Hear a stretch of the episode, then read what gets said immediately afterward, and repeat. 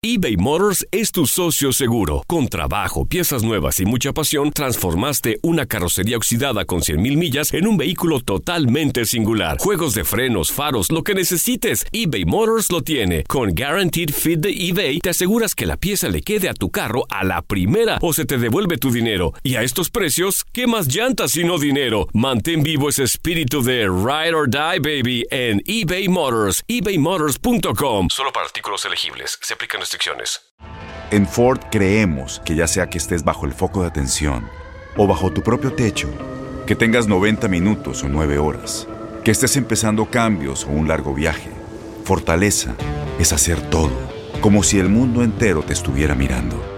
Presentamos la nueva Ford F150 2024.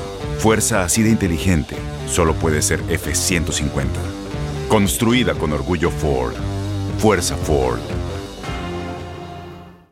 Aloha mamá. Sorry por responder hasta ahora. Estuve toda la tarde con mi unidad arreglando un helicóptero Black Hawk. Hawái es increíble. Luego te cuento más. Te quiero. Be All You Can Be, visitando goarmy.com diagonal español. When you buy a new house, you might say, Shut the front door! Winning! No, seriously. Shut the front door. We own this house now. but you actually need to say, Like a good neighbor, State Farm is there. That's right. The local State Farm agent is there to help you choose the coverage you need. Welcome to my crib. no one says that anymore, but I don't care. So just remember, like a good neighbor, State Farm is there. State Farm, Bloomington, Illinois. El siguiente podcast es una presentación exclusiva de Euforia On Demand. WKAQ580, expertos en análisis y noticias, se renueva una vez más para llevarte la mejor cobertura y el mejor análisis. Una mirada fiscalizadora y única de los hechos que son noticia en WKAQ. Pulso Político con Orlando Cruz. Saludos amigos y bienvenidos a Pulso Político. Les saluda Orlando Cruz. Muchísimas gracias por la sintonía, señores. Bueno, hoy vamos a concentrarnos, señores, en algo que yo sé que hay muchos que están obviamente pendientes a ver qué es lo que va a estar sucediendo. Hoy vamos a entrar de lleno, señores, en la privatización. Así que hoy vamos a dedicarle una hora entera a este programa. De hecho, este programa se está repitiendo incluso en el horario de Ojeda. Así que los que no han tenido la oportunidad de escuchar el programa, saludos. Porque hoy eh, esto es sumamente importante. Yo sé que hay muchas personas que tienen la, la misma preocupación. ¿Cómo me va a afectar esto? Esa es una pregunta que mucha gente se hace. ¿Cómo si en algo me va a beneficiar esto de la privatización? Y hoy hemos dedicado, o por lo menos queremos dedicarle una hora entera a este programa para entonces poder también tratar de, salir de dudas y por lo menos como siempre tener la otra cara de la moneda con esto. Porque llevamos desde el 20 de junio que se estuvo aprobando esto, la privatización de la Autoridad de Energía Eléctrica, obviamente siempre escuchando la parte del gobierno y son muy pocos los que, los que por lo menos lo- los espacios radiales y en televisión todavía que por lo menos se dedican a hablar de lo que es la privatización, la otra cara, ¿verdad? Esto hay que, hay que analizarlo de esa forma. Primero es lo primero, señores. Aquí todo el mundo sabe que la autoridad, como ha estado administrada, eso no aguantaba más. Y eso no es secreto, eso todo el mundo lo sabe. De hecho, la misma mala administración, la misma mala administración de la autoridad es lo que llevó a que obviamente hoy tenemos que una autoridad de energía eléctrica que las deudas son más que lo que vale la misma autoridad. Y eso ustedes saben que se ha estado discutiendo muchísimo. De hecho también esa misma mala administración es la que ha hecho también que los mismos empleados Aquí hemos escuchado a Ángel Figueroa Jaramillo de Lautier montones de veces mencionar de que hay menos cantidad de empleados porque los empleados se les van, se les van para Florida, se les van para Atlanta, se les van para otros lugares en Estados Unidos que obviamente le pagan más. ¿Por qué? A la mala administración se le debe eso también. De hecho, a la misma mala administración también fue lo que provocó también el atraso con lo que tiene que ver con la recuperación. Eso que nosotros llevamos nueve meses hablando de eso. Fue la mala administración también, entre otras cosas, que fue lo que llevó a, que por lo menos ese atraso que hubo en, la, en, el, recuperar el sistema eléctrico de, de la isla. ¿Qué es lo que pasa? Miren, miren el, el momento en el que nosotros nos encontramos con todo esto. El gobierno, obviamente viendo que todo el mundo está decepcionado con la autoridad, que todo el mundo detesta a la autoridad, que todo el mundo está frustrado con la autoridad, ¿qué es lo que hace? Obviamente aprovecha ese sentimiento, ese coraje que tiene la gente, ¿para qué? Para entonces aprovechar y hacer el anuncio, gritar a los cuatro vientos, aquí vengo yo, el salvador de todo esto, Ricardo Rosselló, vengo a privatizar, y porque todo el país a grito lo está pidiendo. Yo digo, sí, seguro, todo el mundo lo está pidiendo, pero ¿por qué lo está pidiendo? Obviamente, ¿por qué? Por todos los años, por la mala administración de todos los años, eso es lo que nosotros hemos heredado. Una autoridad en el piso, una autoridad donde para muchos la única opción que hay, para bien o para mal, es la privatización.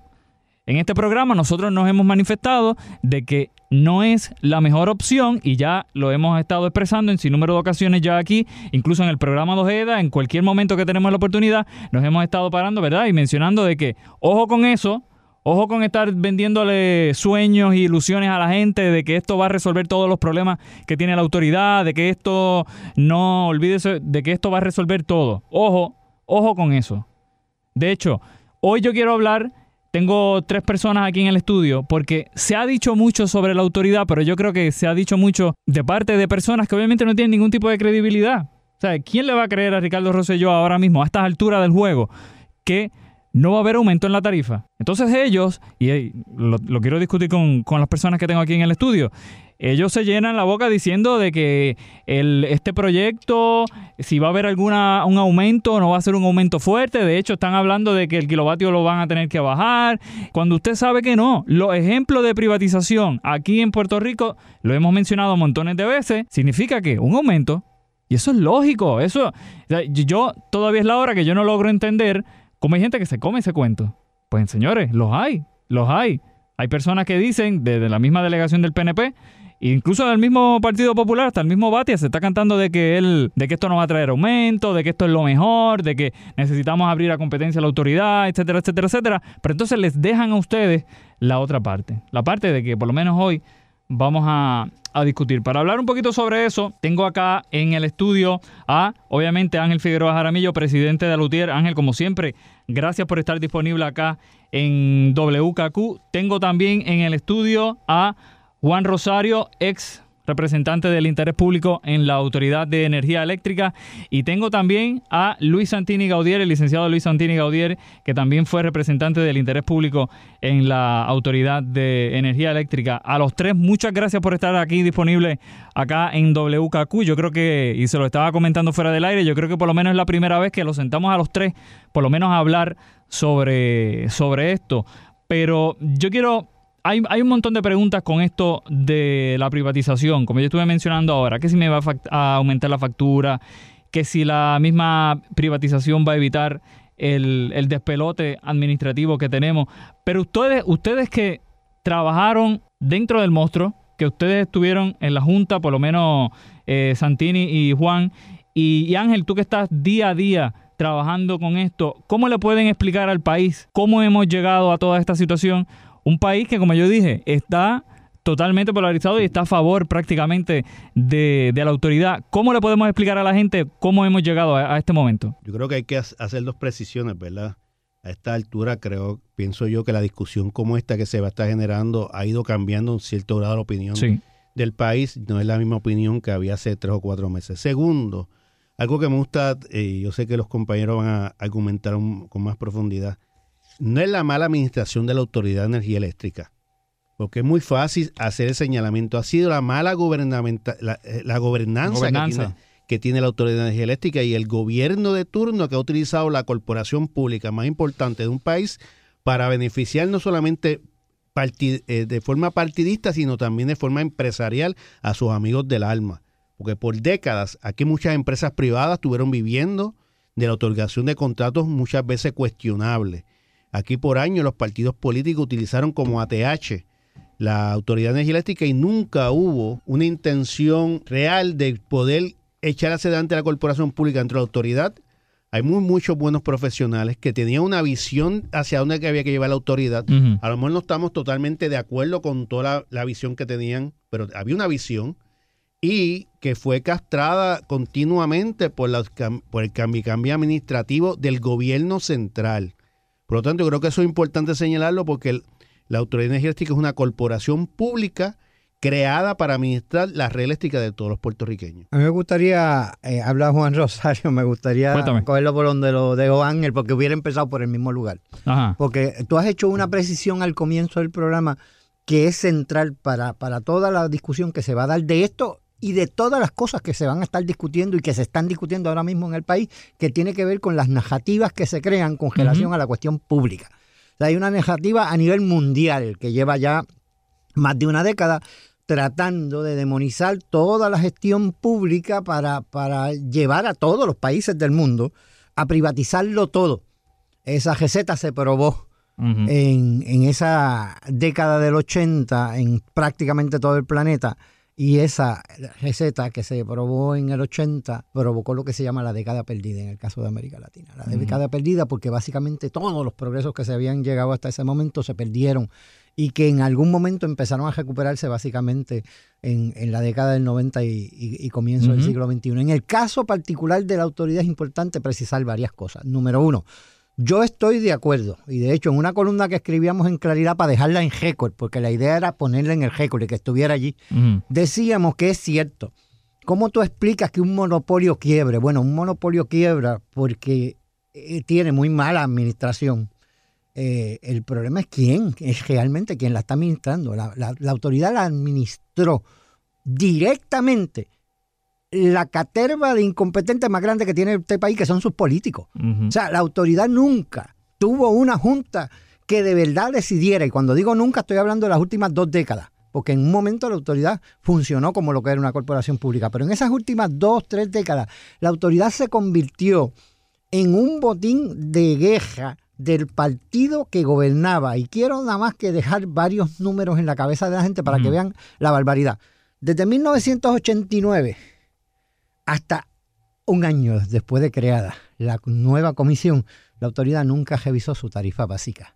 O sea, estuvo 27 años sin revisarla. ¿Por qué? Porque los políticos no querían que usted viera lo que costaba generalmente, realmente producir la energía eléctrica. En ese periodo de tiempo, nosotros estuvimos teniendo déficit que comenzaron a proyectarse en el, en el 2004, cuando se cambió además de, no, no, se le permitió ajustar la tarifa, se cambió la ley para que tuviera que pagar más contribuciones a los municipios. Cuando usted suma el déficit que se fue acumulando, estamos hablando del orden de 300 millones por año. Añádale eso, añádale eso, los subsidios no legislado, como es el hecho de que la autoridad financia parte del gobierno cuando no tienen que pagar luz eléctrica. La AMA, para que usted tenga una idea, cuando estuvimos en la Junta debía siete años de luz. Nunca había pagado luz en siete años, ¿ok? Que de hecho yo nunca he sabido si la hayan, por lo menos, ¿verdad?, ajustado eso, o se haya pagado algo. No creo que han pagado nada. No creo. Y eso era con un montón de agencias del gobierno. En otras palabras, usted le suma ese déficit por no haber ajustado la tarifa, le añade los otros 300 y estamos hablando en el orden de 500 millones al año, 500 millones por más de una década. Oye, quiebra cualquiera. No porque la gente que estuviera allí quiera, y, oye, y no estoy defendiendo los directores, porque una de las cosas que yo le dije a Juan y que le dije a, los, a, los, gerenciales y a la Junta, es deber de ustedes como Junta denunciar esto públicamente, denunciárselo al país y obligar a los gobiernos de turno hacer una cosa distinta. Nadie se atreve porque, porque también los nombraron los gobiernos de turno. Yo creo que aquí lo que debemos concentrarnos en, en ofrecerle al pueblo cuáles son las ventajas o desventajas de una privatización forzada en este momento, en el peor momento que podía hacerse esto. Aquí no hay duda de que todos estamos muy insatisfechos con la ejecutoria de la Autoridad de Energía Eléctrica. Vamos a ponerlo claro. Tal vez no sean los empleados, pero si los gerentes y la Junta de Gobierno de la Autoridad de Energía Eléctrica da unas instrucciones, pues los empleados tienen que seguir esas instrucciones. Si la Junta de Gobierno acepta sin, sin reparos las leyes que se aprueban, restándole ingresos a la Autoridad de Energía Eléctrica, bueno, pues entonces obviamente eso tiene una consecuencia y un impacto sobre usted. Porque usted es el que va a pagar por todas esas subsidios, etcétera, etcétera, que voy a darle un, resumencito ya mismo. Pero yo creo que debemos entrar a si debe ser privatizada o no debe ser privatizada. Pero ¿y de qué estamos hablando? Privatizada lleva años. Aquí la generación lleva privatizada hace años, desde el año 2000, si no me equivoco, con AES y con Ecoeléctrica, que fue un poco después. Mire, aquí ha habido esa privatización. Así que no hablemos, no había que hacer absolutamente nada para seguir privatizando la energía. Lo que pasa es que ¿quién quiere privatizar la energía en este momento, no? Cuando va en declive el consumo. Pero yo quiero darle unos datos. Por ejemplo, si se privatizara la Autoridad de Energía Eléctrica y viniera un desastre como María, FEMA, ¿cuánto pagaría por los daños que sufra el sistema eléctrico? Cero. ¿Quién pagaría por esos daños? Usted que me está escuchando. Porque si FEMA no va a pagar por los daños, usted va a tener que pagar cuando la compañía haga su inversión para restablecer sus facilidades. Usted va a tener que pagarlo, como ocurre en Florida, mediante derramas mensuales por años.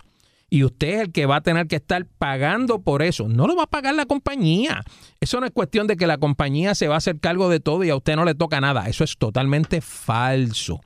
Si usted tiene, si la compañía tiene daños, usted lo va a pagar en, la, en, la, en el aumento a la tarifa.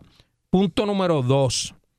¿Alguien ha pensado en Puerto Rico cuánto va a pagar una autoridad de energía eléctrica privatizada?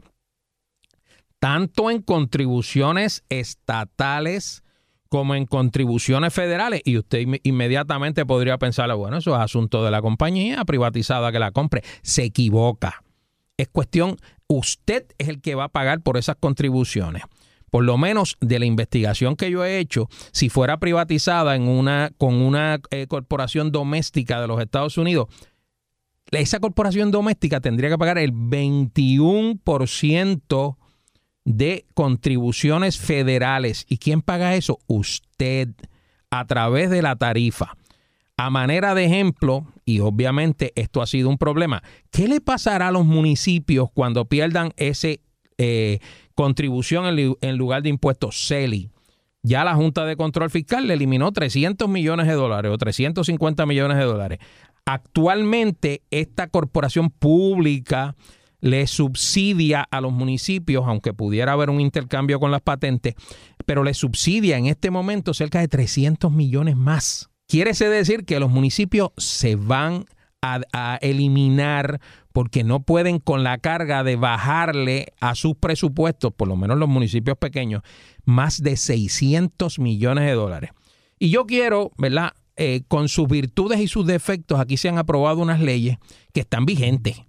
Por ejemplo, ¿qué va a pasar con el subsidio que usted que vive en residencial público, el subsidio que se le da a usted? ¿Qué va a pasar con ese subsidio?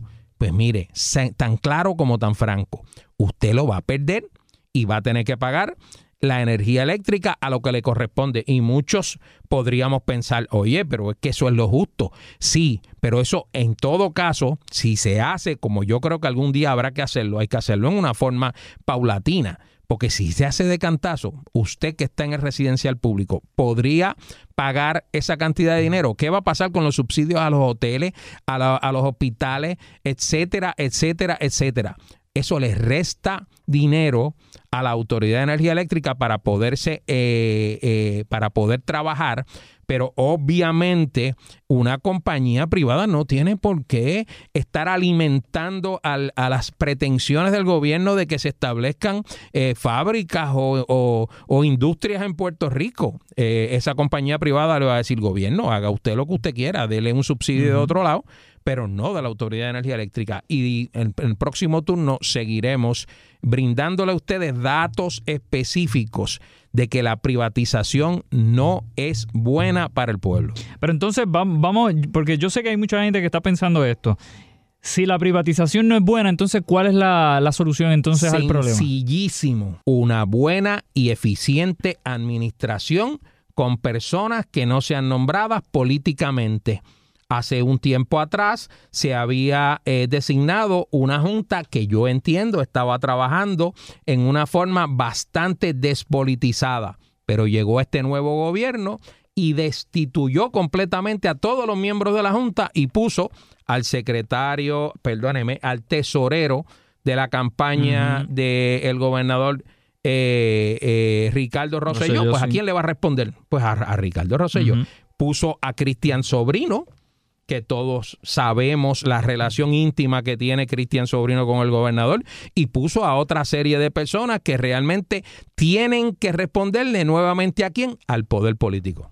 Ángel, ¿tú crees que sea posible eso de que por lo menos veamos, ya a estas alturas no, pero este pueblo, sobre todo la administración pública de este país, estará preparada en algún momento para dejar atrás lo que es la politiquería y no solo la politiquería, sino convertir las agencias en, en agencias de empleo, porque es la realidad. Y eso fue lo que llevó a la autoridad donde estamos ahora mismo. Bueno, yo creo que primero eh, en esta discusión tenemos que estipular unos hechos y discutir los modelos. Es un hecho que la autoridad tiene un problema financiero. Es un hecho que la autoridad tiene un problema de gobernanza. Es un hecho que la autoridad está en quiebra. ¿verdad? Ahora bien, ¿cómo nosotros echamos hacia adelante nuestro sistema eléctrico? ¿Bajo el modelo público o bajo el modelo privado? ¿Qué nos va a costar menos? ¿El modelo público y el modelo o el modelo privado? eso es la comparación que debemos hacer. Eh, bajo el modelo público, ¿hay ganancia? No. Bajo el modelo privado, ¿hay ganancia? Obviamente, por eso nadie va a venir aquí a invertir si no tiene ganancia. El que invierte, quiere recuperar su inversión rápidamente, lo más, sí. El que invierte, además de recuperar su inversión, quiere generar ganancias, sí. ¿Quién va a pagar eso? El país. Si tú tienes una industria eléctrica que va en declive, que cada día se vende menos, menos el producto, menos energía, ¿cómo eso va a impactar en la finanza del privado? Pues él va a ver ese declive, lo va a nivelar aumentando la tarifa. Tercero, si nos queremos establecer un modelo energético, eh, y ese modelo energético que queremos hacer, esa política energética, nos tiene que mover hacia la energía renovable. El modelo privado va a ser facilitador para que esa energía renovable que le quita negocio a él se, se lleve a cabo. Nosotros como modelo público lo podemos permitir. Esa es una discusión que debemos que generar. Pero en la pregunta que hiciste, creo que lo primero que debe haber es un modelo de gobernanza y una política pública energética del país, indistintamente lo que queramos. Lo que ahora mismo no existe. No tenemos un modelo de gobernanza eh, que transforme la autoridad y mucho menos tenemos una política energética. Lo, más interesante es que vamos a vender el activo más importante del país y ahora es que vamos a legislar bajo qué condiciones se va a vender. y esa es la discusión que el país debe tener en este momento, reconociendo que el modelo como está no funciona y hay que transformarlo. De hecho, le dieron 180 días, la misma ley le da 180 días a la legislatura para que mm, por lo menos creen, ¿verdad?, esa nueva política pública y sobre todo el marco regulatorio, Juan, que esto se ha estado hablando muchísimo, que si la Comisión de Energía, que si no está la Comisión de Energía, que si quién va a fiscalizar a esto, ¿qué tú piensas de todo eso? Bueno, yo, yo creo que Ángel está por el centro del plato en términos de cuál es el orden de las cosas, qué es lo primero. Como diría Stephen Covey, primero lo primero. Y yo creo que parte del problema nuestro tiene que ver con algo que ya empezó a aflorar aquí, que tiene que ver con la cuestión, por ejemplo, de que el gobernador que vino cambió la Junta. El problema es que el gobernador que estaba también cambió la Junta. O sea, todo. Dos veces. O sea, que esto no es problema de que el que llegó ahora es malo. El problema es que nosotros nunca, nunca hemos tenido una política pública energética. Y cuando digo nunca es nunca. Eso es tan así que cuando nosotros llegamos a la, a la, a la Junta de, Gobierno de la Autoridad, lo primero que pedimos fue una copia del plan estratégico. Y nos trajeron un documento y dijimos, eso no es un plan estratégico. Y nos trajeron otra, y otra, y otra. Ninguna de las cosas que nos trajeron en un plan estratégico. Obviamente, no puedes hacer un plan si tú no sabes para dónde vas. Entonces, lo que decía Ángel ahora mismo es. La queremos vender, pero no sabemos para dónde queremos Claro, imagínate que nosotros estamos construyendo un vehículo y no sabemos para qué lo queremos porque todavía no hemos definido el lugar a donde queremos llegar. Esa política ahora supuestamente hay que crearla en seis meses. Oye, no la han podido crear en dos décadas. La van a crear en seis meses. Y, entonces ahora hemos convertido en una especie de religión la defensa de la Comisión de Energía. No estoy diciendo que está mal, de hecho, esa es la única cosa buena que yo creo que tuvo la ley 57 yo creo que la, la, montaron mal porque tardaron un montón de tiempo en montarla por querer hacer un mega, una mega junta allí.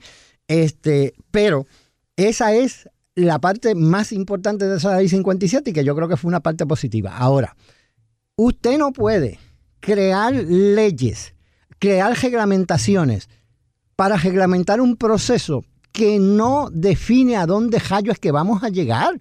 Entonces, esa cosa es una, una, una, una gestión que se tiene que dar en el ámbito político. Eso no lo puede ser la comisión.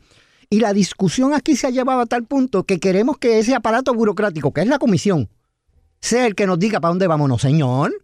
Eso lo tienen con normal que me caen. Así mismo se lo dije, recuerdo en una vista pública al senador Batia. Esa es función de ustedes y yo no las quiero en, en aparato, yo las quiero en una discusión pública. De hecho, para que tengas una idea, lo tejible que fue la administración anterior con relación a esto. Se le llevó un proyecto de ley, Ángel participó de ese proceso, se le puso en las manos, se le dio al senador Batia y se le dio al senador Cirilo Tirado para que lo presentara. ¿Usted sabe cuál fue el resultado? Le quitaron la comisión a Cirilo.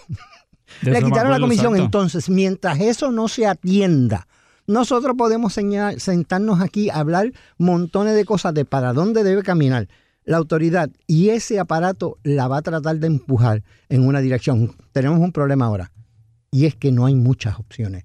Estamos en el siglo del cambio climático. Ya hay unas cosas que se imponen, que van a venir contigo o sin tigo.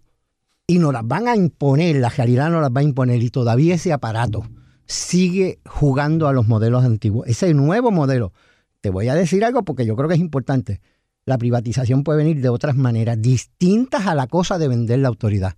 La privatización va, puede venir por vía de sembrarte dentro del modelo de placas solares y que ellos controlen los mercados de las placas y de los mercados del suplido. Y ahí no necesita legislación ni nada. Y no necesito ninguna legislación y termino siendo una colonia high-tech, colonias con paneles en los techos. Déjeme hacer la pausa porque falta mucho todavía por hablar. Voy a hacer la pausa. Cuando regresemos continuamos hablando sobre esto. Si es positivo o no es positivo la privatización de la Autoridad de Energía Eléctrica, por lo menos trayéndoles a ustedes una versión distinta a lo que por lo menos se ha estado escuchando durante todos estos meses acá en, en el país sobre esto. Hacemos la pausa, no se vayan. Ahora continúa escuchando Pulso Político con Orlando Cruz. De regreso, amigos, a Pulso Político. Les saluda Orlando Cruz. Muchísimas gracias por la sintonía, señores. De hecho, Hemos estado hablando durante toda esta hora sobre la privatización de la Autoridad de Energía Eléctrica, tratando de por lo menos traerles a ustedes, como dije al principio del programa, una versión distinta a lo que ya ustedes están acostumbrados a escuchar por ahí. Tanto fotuto que hay en los mismos medios de comunicación y, en, sobre todo en el gobierno, pero en el gobierno uno sabe por lo menos de, de qué lado van, pero por lo menos en los medios de comunicación ustedes han estado escuchando tanto tanto, siempre la versión de que si la autoridad hay que privatizarla por esto, por esto, por esto, por esto y todo lo demás. Y yo siempre he pensado que por lo menos la otra cara de la moneda, pocas veces, rara a la vez, sale pública. Aparte, ¿verdad? De alguno que otro programa que por lo menos se dedica a hablar un poquito sobre esto. Tengo en el estudio a Juan Rosario, tengo en el estudio también a Ángel Figueroa Jaramillo y tengo también en el estudio a Luis Santini Gaudier, ambos los tres conocedores obviamente de todo esto. Por lo menos eh, Juan Rosario y Santini Gaudier estuvieron en la Junta de la Autoridad de Energía Eléctrica, como yo le digo, en el monstruo, representantes del interés público. Y Ángel Figueroa Jaramillo, pues todo el mundo lo conoce, presidente de la UTIER y está día a día trabajando con esto de la Autoridad de Energía Eléctrica. Nos quedamos hablando sobre para dónde queremos ir con esto de la privatización, porque la estamos tratando de vender, pero realmente no sabemos para dónde queremos ir con ella. Y se me quedó el licenciado Santini Gaudier y licenciado, me gustaría por lo menos escucharlo desde ese punto de vista. La queremos vender, pero verdaderamente no sabemos para dónde vamos con esto. Claro. Eso es uno de, la, de los principales puntos. O sea, usted tiene que tener un punto de partida. Usted tiene que saber qué es lo que usted quiere, qué es lo que usted quiere ser en el futuro, ¿no? ¿Qué es lo que quiere hacer con la Autoridad de Energía Eléctrica? Ya yo les hablé, punto número uno, que los fondos de FEMA se perderían, no aplicarían a Puerto Rico si fuera una eh, corporación privada. Y también les dije que habría que pagar, con toda probabilidad, contribuciones estatales y federales y lo tendría que pagar usted. Además de que se iría el CELI, además de que se irían los, los subsidios a los residenciales públicos.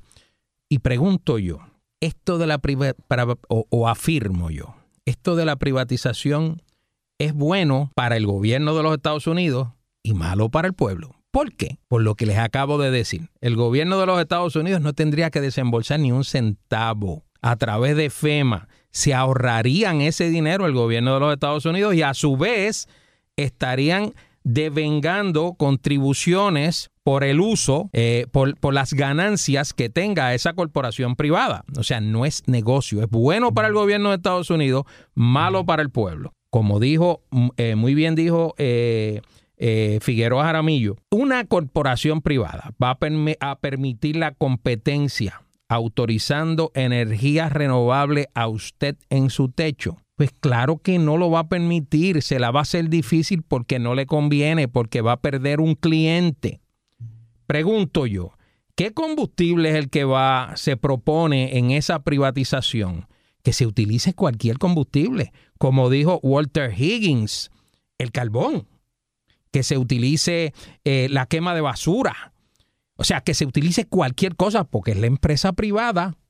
Entonces, con eso hay que definirlo antes para que usted sepa cuáles son las consecuencias que puede tener eso. El gobierno de los Estados Unidos va a permitir la reconstrucción inyectando dinero en la Autoridad de Energía Eléctrica para luego venderla. O sea, el gobierno de Estados Unidos tampoco es tonto y se están anunciando o se habían anunciado cerca de 17 billones de dólares. Ah, después que reconstruyamos el sistema eléctrico con esos 17 billones de dólares, si llegan. Se lo estamos dejando nueva. Entonces la vamos a vender en una miseria.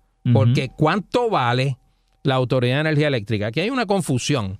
Aquí hay gente que dicen que eh, la Autoridad de Energía Eléctrica debe entre 9 y 11 billones de dólares, pero las facilidades físicas de la autoridad valen 4.5 billones de dólares. Oiga, pero nadie, nadie evalúa cuál es la plusvalía de la Autoridad de Energía Eléctrica.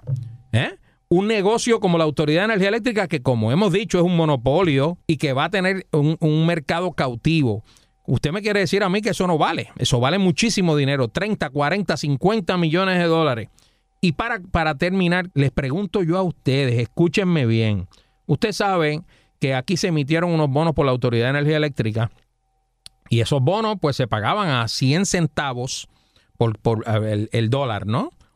Recientemente, por los problemas de la Autoridad de Energía Eléctrica, eso bajó y hay fondos buitres que han comprado esos bonos por 20, por 30, por 40 centavos en lugar de lo que correspondía pagar por ellos inicialmente, que era un dólar. Me pregunto yo, ¿alguien ha analizado, sobre todo este gobierno ha analizado, que los fondos buitres podrían comprar la Autoridad de Energía Eléctrica para maximizar sus ganancias con relación a esos bonos que compraron baratos para entonces aumentar las tarifas y poder sacarle a esos bonos una ganancia significativa. ¿Y saben de dónde saldría la ganancia?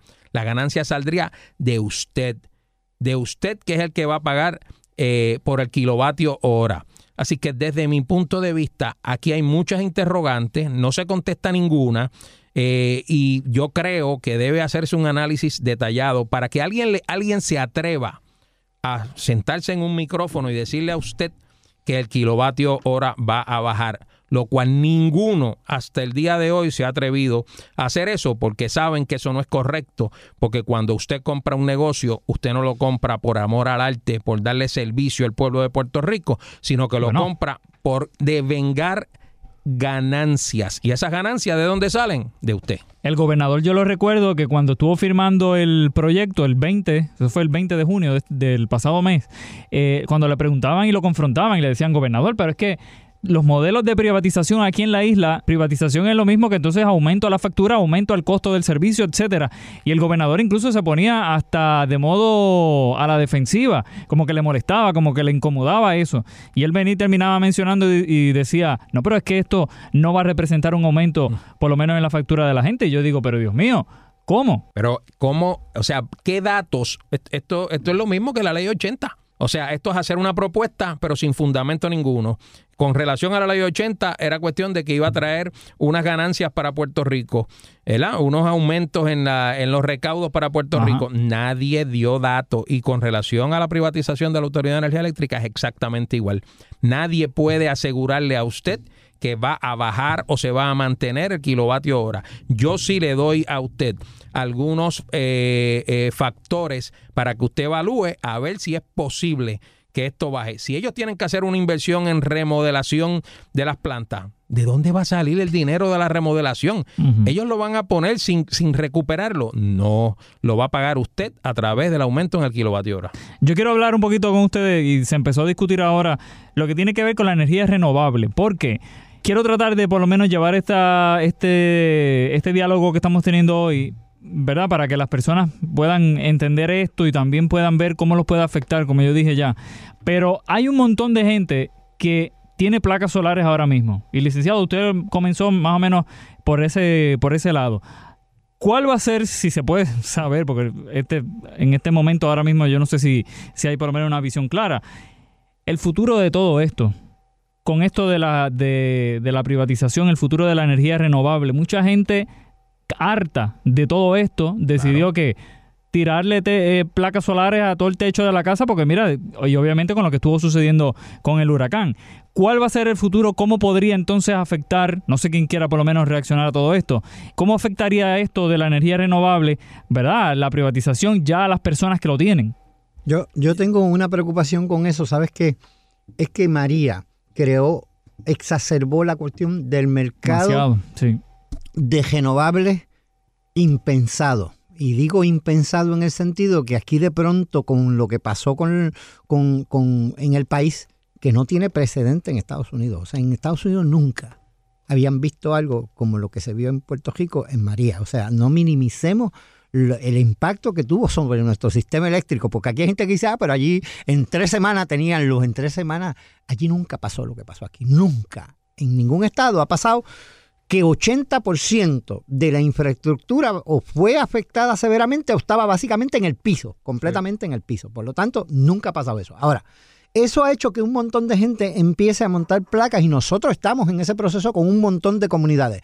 Pero nosotros estamos haciendo unos adiestramientos porque hemos descubierto de que la gente está pagando cantidades exorbitantes por esos sistemas y cuando empiecen a darse cuenta de lo caro que le está costando, se van a dar cuenta que esa no era la manera. Yo estoy en favor de las energías renovables, pero cuidado, España se mandó con la cuestión de la introducción de renovables y el país pagó el precio. Pagó el precio porque muchas de las fábricas que se montaron a raíz de esa, esa visión de que iban a convertirse en este país, que es un país con un montón de renovables, sobre todo eólica, se estrelló con la realidad financiera y finalmente terminaron eh, pasando leyes para prohibir inclusive que usted pusiera paneles en sus techos. Pues ya en Puerto Rico se están hablando de impuestos al sol, ya se está hablando de toda una serie de cosas. Y eso, mientras más privada sea la corporación, mientras más privado sea el negocio, más fácil es que terminemos con un esquema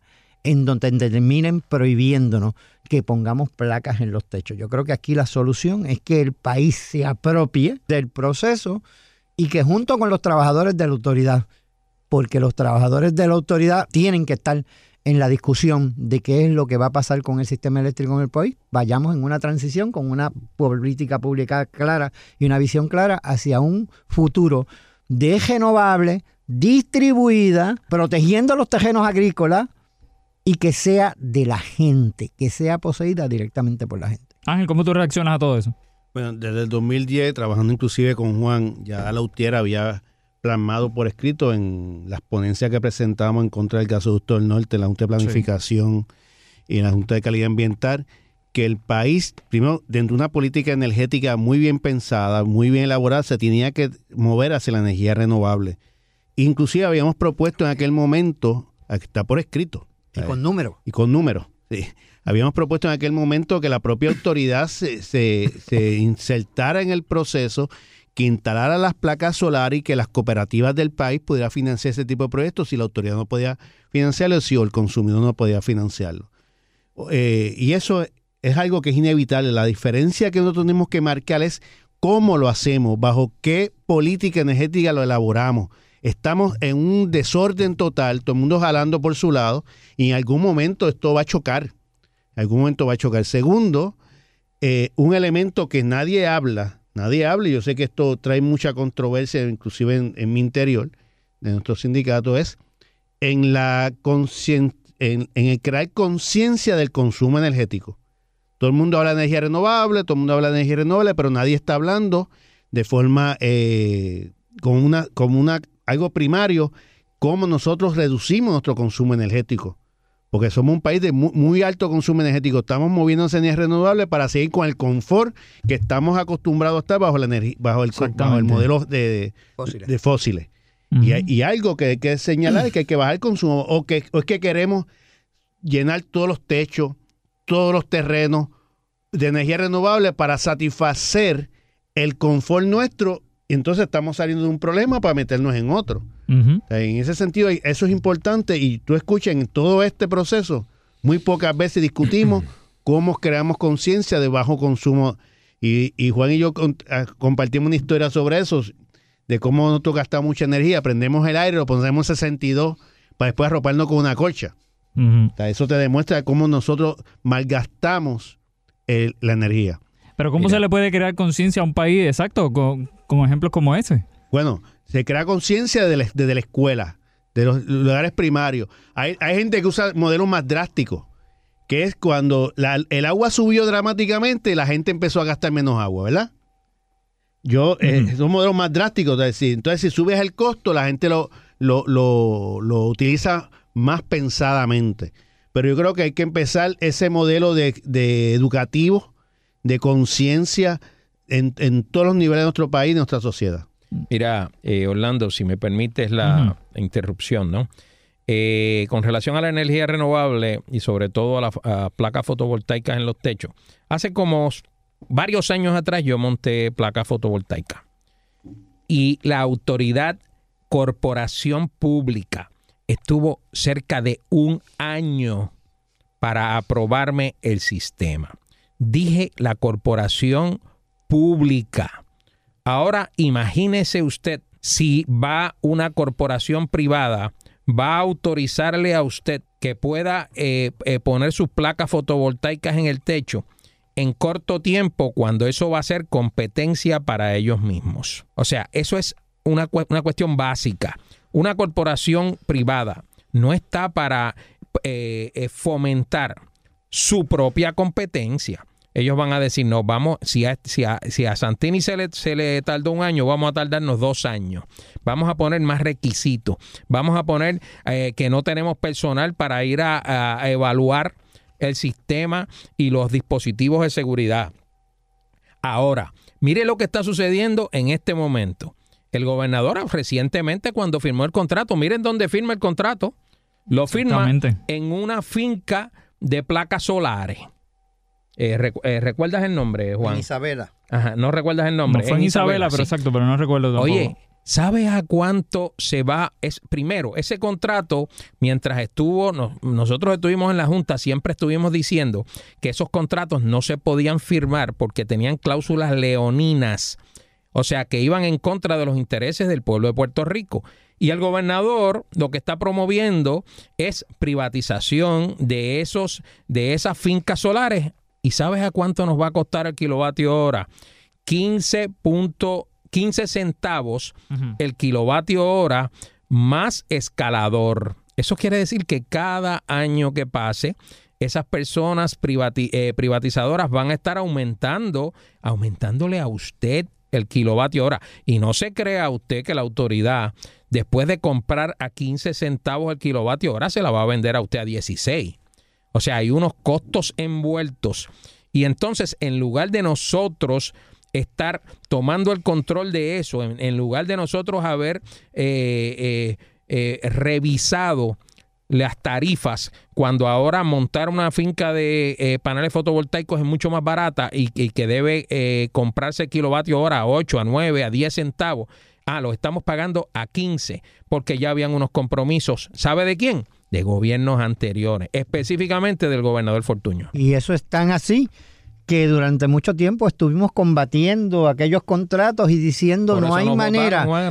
no, era, no había manera. De hecho, eso era un interés tan y tan grande que yo recuerdo las amenazas legales de que era estamos obligados a firmarlo. Y yo, pero si estamos obligados a firmarlo, ¿por qué, porque entonces hicimos una carta de intención? Con, la, con, con los incumplimientos de ellos. No, con los incumplimientos de los proponentes. De los proponentes que, se lo significábamos nosotros todas todo, las veces. Todo el tiempo, todo el tiempo. No era que no queríamos cumplir con una obligación, era que, estábamos diciendo... a favor de la renovable. Claro, pero, no a ese precio. Pero de hecho, a, Luis se le queda algo. Se le quedaron los certificados. Claro. Que tenemos una figura que se crea unos certificados que no tienen valor de mercado en el sentido de que no es el mercado el que termina el valor, sino que se le establece un precio fijo a ese certificado de energía renovable y que es poseído por la misma compañía que monta el sistema y que, se lo, y que la autoridad está obligada a comprárselo por dos centavos adicionales. Así que añádale a los 15 centavos, los dos centavos adicionales, añádale a eso los seis y pico, todavía no hemos llegado a eso, los seis y pico de la tarifa básica, que es necesario porque son los costos fijos de la autoridad que no tienen que ver con la generación. Estamos hablando de 23, 24 centavos y a eso añade el 2% del escalador, del escalador. Eh, estamos hablando todavía privado, eh, público, solamente la generación privada. Y usted va a terminar pagando la energía a 30 y pico de centavos el kilovatio hora cuando ese, cuando esa, ese, ese cuento termine. Lo tejible de todo esto es que yo recuerdo ir a la legislatura y decirle a los legisladores, yo estoy fascinado con ustedes, porque a mí los legisladores de Puerto Rico de verdad que me fascinan. Le piden a la sociedad, a la, Autoridad de Energía Eléctrica que se suicide. Le crean una ley que la manera en que está escrita es para que no se pueda cumplir. Y después se enojan porque la autoridad busca manera para no suicidarse. Y coge un proyecto que debió haberse eh, conseguido los permisos en un mes y están un año dándole la vuelta porque están protegiendo la corporación pública de la barbaridad de unos legisladores que en vez de sentarse y hacer una política pública sensata y crear un modelo en donde las renovables no constituyeran una amenaza a la corporación, se convertía básicamente en una sentencia de muerte. Entonces, cuando usted tiene esos dos intereses chocando, ¿qué se supone que haga un empleado? ¿Qué se supone que, se haga, que haga un trabajador de la autoridad? Que se sienta así y diga, me van a dejar sin trabajo, me voy a quedar sin pensión, no voy a poder este, llevar el pan a mi casa decentemente porque esta gente está destruyendo a la corporación. Pues no. Y sobre todo esa gerencia que los mismos políticos las ponen allí. Mira, yo recuerdo una vez que yo decía, pero en este país que los legisladores no saben sumar y gestar y hacen leyes malas pero la gerencia de la autoridad sabe sumar gestal y se buscan las maneras de darle la vuelta. Y te tienen un año esperando y todo el país pierde con eso. En vez de sentarnos en una mesa a ponernos de acuerdo de cómo, de cómo cambiamos el sistema y lo hacemos un sistema basado en la conservación, como decía Jaramillo, que eso es otra cosa. ¿Cómo le voy a pedir a la autoridad que reduzca el consumo y que haga campaña de reducir el consumo si sus ingresos vienen de vender energía? Y eso es lo único. Y que cuando la autoridad finalmente se pone las pilas porque nuestra junta le pidió a Prepanet que, que nos trajera un plan de cómo iba a multiplicar por 5 los ingresos y Prepanet trae ese plan de cómo iba a subir sus ingresos a 100 millones, entonces crean una ley para que no pueda competir. Porque la competencia es buena cuando es la empresa privada, pero es mala si es que compite, es una corporación pública. Mira, mira, hablando, yo creo que para ir, ¿verdad? Eh, finalizando un elemento que también el país debe tomar en consideración sobre esto y vuelvo y establezco que la autoridad hay que hacer una transformación en su gobernanza, en su operación, que hay un problema eh, que hay que resolver. No estamos rehuyendo esa discusión. Es que no podemos olvidar que esta propuesta de privatización, aunque muchos gobiernos la han venido abrazando por décadas, donde coge un impulso es en la propuesta de vender el país de la Junta de Control Fiscal. En agosto del año pasado, es cuando José Carrión, recuerdo, yo estaba en, Nueva York en la mediación y allá están diciendo en la mediación, oye, allá en Puerto Rico, precisamente en WKQ, José Carrión está diciendo que quiere privatizar la autoridad. Y entonces, es que comienza ese, ese, esa afán, y si tú notas el plan fiscal de la autoridad, una de las cosas que no hay controversia con la Junta de Control Fiscal es la privatización. O sea, que ellos la están promoviendo. Entonces, la pregunta que se tiene que hacer el país, si el país en un momento dado que estuvo a favor de la Junta de Control Fiscal, después se percató que no era lo mismo llamar al diablo que verlo venir. Te está haciendo múltiples propuestas, todas en contra del país, desde la derogación de la ley 80, privatizaciones, vender al país. ¿Por qué esta propuesta de vender el área más importante, estratégicamente más importante de un país es buena? Si todo lo que han recomendado ha sido malo. yo creo que eso es un análisis que el país también tiene que hacer, puede ser por, por olfato. Por olfato la Junta de Control Fiscal no le importa nada a los intereses de nuestro país. La Junta de Control Fiscal viene a vender nuestro país para cobrar a los bonistas. Y lo, más sencillo ahí, al catálogo de Prisco es de cómo está vendiendo el país en canto, mientras nosotros nos estamos discutiendo cosas en canto en lugar de unirnos para defendernos de, esas propuestas. ¿Y lo están vendiendo, Luis, o lo están regalando? Porque yo la impresión que tengo es que lo están regalando. Definitivamente. Además, Si nosotros vamos a lo que propuso el gobernador de que iba a vender la Autoridad de Energía Eléctrica para la, el sobrante, abonarlo a los pensionados de la Autoridad de Energía Telefónica parte 2. Por favor. si usted tiene una Autoridad de Energía Eléctrica que debe 11 billones de dólares y según los libros y según eh, eh, las admisiones de ellos, eh, la autoridad vale 4.5. ¿Qué es lo que va a abonarle al sistema de retiro? Es otro engaño. Finalizo mi participación diciéndole lo siguiente. La privatización de la Autoridad de Energía Eléctrica es un buen negocio para el gobierno de los Estados Unidos y es un mal negocio para el pueblo. Antes de terminar, me gustaría por lo menos que Ángel me mencionara, hay mucha preocupación también en lo que tiene que ver con los empleados. No sé si por lo menos tengan, por lo menos ya que se aprobó la ley, algo más claro con esto, lo que va a estar sucediendo con los empleados. No, en este, en este proceso la ley son expresiones muy vagas de promesas que el gobierno nunca cumple. Vamos a empezar por ahí.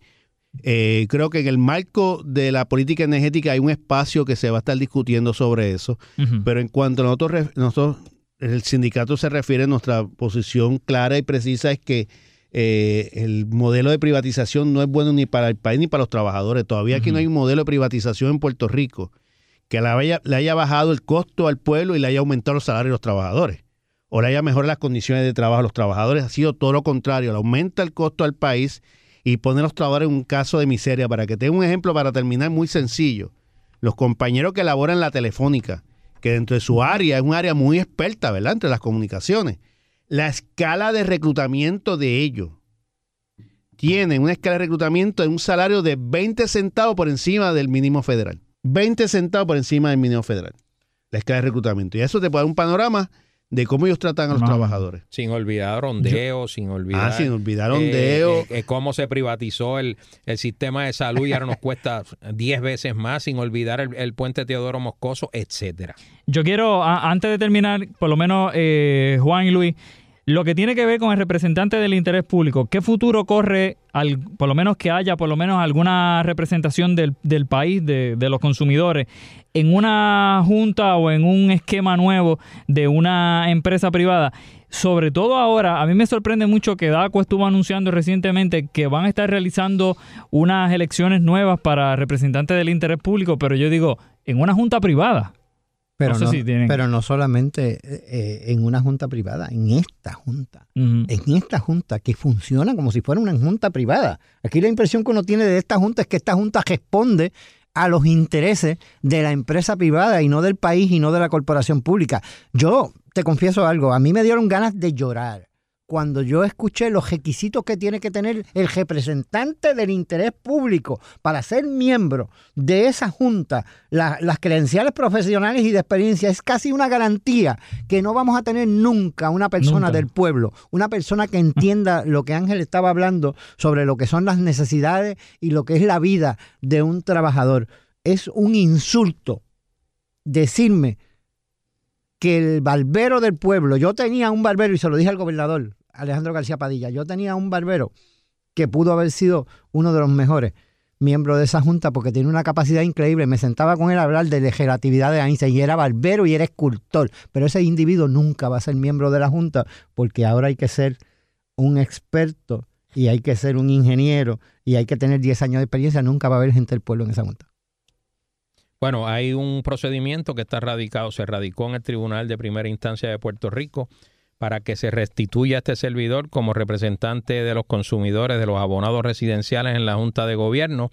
El gobierno deliberadamente eh, trasladó, solicitó el traslado de ese procedimiento al Tribunal Federal. Estamos en espera de que allá se resuelva, pero hay que tener un representante dentro de la Junta de Gobierno para que por lo menos pueda sentarse en este micrófono a decirle al pueblo lo que está sucediendo, cuáles son las cuestiones intrínsecas que allí se discuten y si son beneficiosas o si no son beneficiosas para el pueblo. Bueno, a los tres un millón de gracias como siempre por estar disponible acá en WKQ. Juan Rosario, gracias. Ángel Figueroa Jaramillo, gracias. Luis Santini Gaudier, como siempre, gracias a los tres de verdad. Recuerden, señores, que este programa lo pueden escuchar también en el podcast de Pulso Político para los que no sepan cómo funciona esto, esto no es Buena Ciencia, tú vas a la aplicación de podcast en tu celular o en euphoriaondemand.com, ahí puedes escuchar el programa completo, le puedes dar para adelante, le puedes dar para atrás, si te gustó algo, puedes hacer lo que quieras con el programa.